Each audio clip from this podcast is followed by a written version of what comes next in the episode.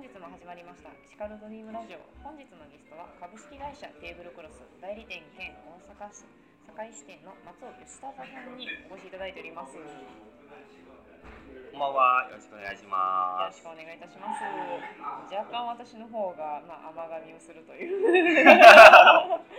く関西ちょっと名前がね、ややこしいんでね、ええ吉久だという、ちょっと難しい名前なんで、いえいえとんでもないです。噛みやすいんです。はい。はい。ありがとうございます、はい、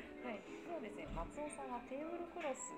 をメインで、メインといいますか、されているということで、いろいろとテーブルクロスについて教えていただいてもよろしいでしょうか？わかりました。えーテーブルクロスという、まあ、あのこれ株式会社なんですけれども、一言で言いますと、あのご飯を食べに行くときに飲食店に予約を入れてから行く場合とか結構あると思うんですけれども、そのテーブルクロスの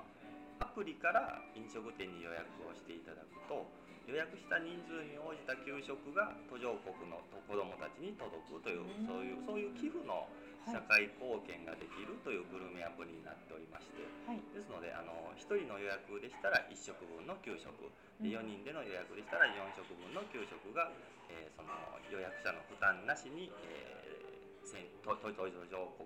の子どもたちに届けられるという仕組みの会社です。えー、すごいですよね。自分の美味しいものを食べに行ったりっていうのが知らず知らずの間にその社会貢献できるっていうのは結構そうなんで快適ですすよよねね。。えはいえー、面白い。なんでそういったものをこう開発しようかなとか思われたんですかね。ーいやすいませんこれ開発したのは私はあの大阪堺支店ですので、はい。あの私が編み出したものではなくてですね、うんあの東京にあの株式会社テーブルクロスの代表がおりまして、まあ、情報薫という、まあはい代表してるんですけれども、はい。まあ、その方がこういうこういう社会貢献型のビジネスモデルっていうのをこれは別にアメリカから持ってきたビジネスモデルでもなければ、あの何かの真似をしたモデルでもなく、うん。うん。あの情報があの作り出した自分が一から作り出した世界初の新しいビジネスモデルとなっておりまして、はい。うんで私はまあそのあの思いというか、うんそういう活動にあの共感したのであの、はいお手伝いしている形になっていえます。ー、そうなんですね。はい。それでは本当に思いに共感されて大阪でもこの活動をちょっと支そうですね。援していこうかなという私を含め、まあ、数名であの、うん。大阪の方、まあ、関西ですね、はい。あの盛り上げていこうと、えーしてます。えでまあ、あのテーブルクロスなんですけれどもあのもうもう少し細かくーはい。少しあの掘り下げてご説明いたしますと、はい。その飲食店例えば、まあ、お友達とか家族とかであの予約をしてあのどっかのお店をに行く場合ですね、うん。だいたい今の時代ですとグルナビとか食べログとかホットペッパーとか、うん。まあ、そういうのが有名でして、はい。でそこらのあのインターネットで大阪和食難波とか、まあ、はい。そういったキーワードであの検索したりしてはい。お店探すと思うんですけれども、そういう時にあの決まってこうページの一番上に来る飲食店さんっていうのはだいたいおよそ広告費として月40万から50万ぐらいあの固定費がかかってるんですね。毎月毎月4 5 0万あのお支払いしてるんです。これが非常にあの飲食店からすればあの負担が高いお多いというところではい。で、まあ、そういったところもあの問題になんとかならないのかなっていう思いとで、まあ、それとその社会貢献を、まあ、ミックスできないかなっていうところがまあ始まりなんですも。うんでテーブルクロスはじゃあどうなの？というところなんですけれども。あのテーブルクロスはそもそもその広告費の概念っていうのがあのそういったグルナビ食べログホットペッパーとはあのかなり違っておりましてうん基本的にテーブルクロスのアプリでのあのこうアプリ掲載への広告費っていうのはあの0円なんですよ。あすごい画期的ですね。あの広告費固定費は0円です。実質0円じゃなくてあの本当の0円。無料ですね。はい。はい、その代わりにそのテーブルクロスのアプリから予約をが入った場合お一人の予約に対して180円だけいただいてるんですね。ですので、えー、とそれが広告費になりますので、えー完全成果報酬型という形になりまして、うんで、まあ、テーブルクロスのアプリにはあのお店は大々的にこう PR であの登録はされてるんですけれども仮にその予約が月に1人も来なかったらはいあの掲載はされてますけれども航空費は0円ということになるんですよ。で、まあ、100人の予約がもしテーブルクロス経由で入れば1万8000円が広告費という形になるというところですね。まあ、お店側の方はそういった点であの全くリスクはないんですけれども、そこで、まあえーと、使う側にしてみればその一番大事な大切なところというんですかね。そういったところはその広告費の一部から予約数分の給食を途上国の子どもたちへ給食をあの届けてられるというところが、あの一番の大切な、えー、一番言いたいところではあります。はい。はい、えー、そうなんですね。確かに何でしょうやっぱり広告費払っててもそれに見合うだけのお客様が来られてないっていうところは結構多そうですよね。そうね。結構40万とかでかなり高額ですよね。ですよね。はいまさに負担になっている部分をクリアにしてなおかつ社会貢献ができるというのは本当に素晴らしい取り組みかなというふうに思いますね。まあまあ私が編み出したんじゃないんですけどね。あのえー、でもやっぱりそこに共感された、ね、共感されて知ったので、えー、そうですよね。はい、お手伝いしてるんですけれどもね。はい。それですよね。まあやはりこの社会貢献っていう中であの珍しい株式会社っていうところをそうなんですよね。珍しいかなと思うんですけど、えー、はい、はい、はいで、えーと、そこなんでなかなかいいところをついていただけるのはありがたいんですけれども。あのー、まあ、寄付というからにはこれね、あのー、一般的にはボランティアとか、あの慈善活動とか、はい、そういったイメージがあると思うんですけれども、我々テーブルクロスっていうのは株式会社であって、あの営利を追求するあの民間企業なんですね。はい、でそれなぜその寄付とかボランティアなのにあえてその AD を追求する組織にしたのっていうところなんですけれども、はい、あのこれがすごく大きい理由がありまして例えば寄付なんですけれどもあの、まあ、1000万円お金持ちさんが、えー、寄付をどこそこの国にしました。とかいう、そういうそういう寄付っていうのはもう単発で終わってしまうんですね。どうしても1回限り。はい、うん、でまたたまったらまた1回限り。という形でこれだとあの継続性がないんですね、はい、ですのであの民間企業はあの、まあ、確かに営利集団であるんですけれども当然利益は追求するんですけれどもそれは手段であってあの目的ではないんで民間企業の目的っていうのは、まあ、ゴーイングコンサーンっていう言葉があるように、まあ、継続ですので、その寄付というのを継続してあの行える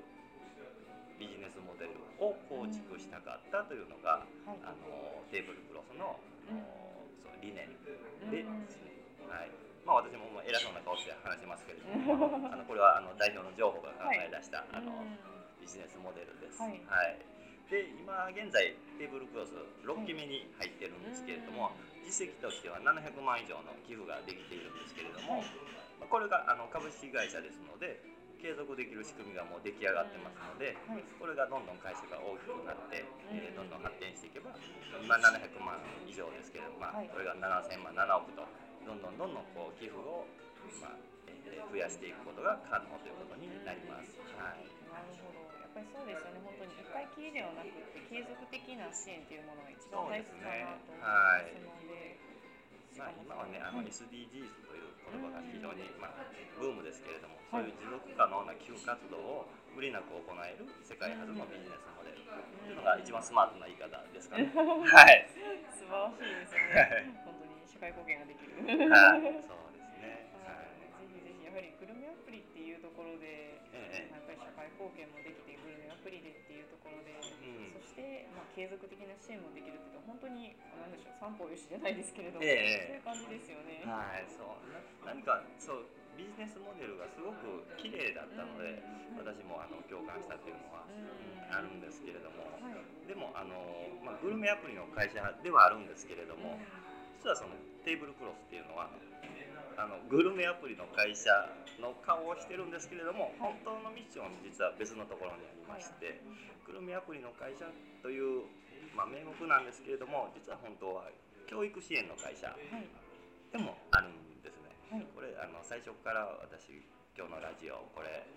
あの、まあ、寄付と言いつつその学校の給食っていうのをずっと言い続けてるんですけれども、その給食っていうところが結構ミソになってまして、はい、で途上国ですねあのへの子どもたちへの給食支援ってずっと言い続けてるんですね。はい、で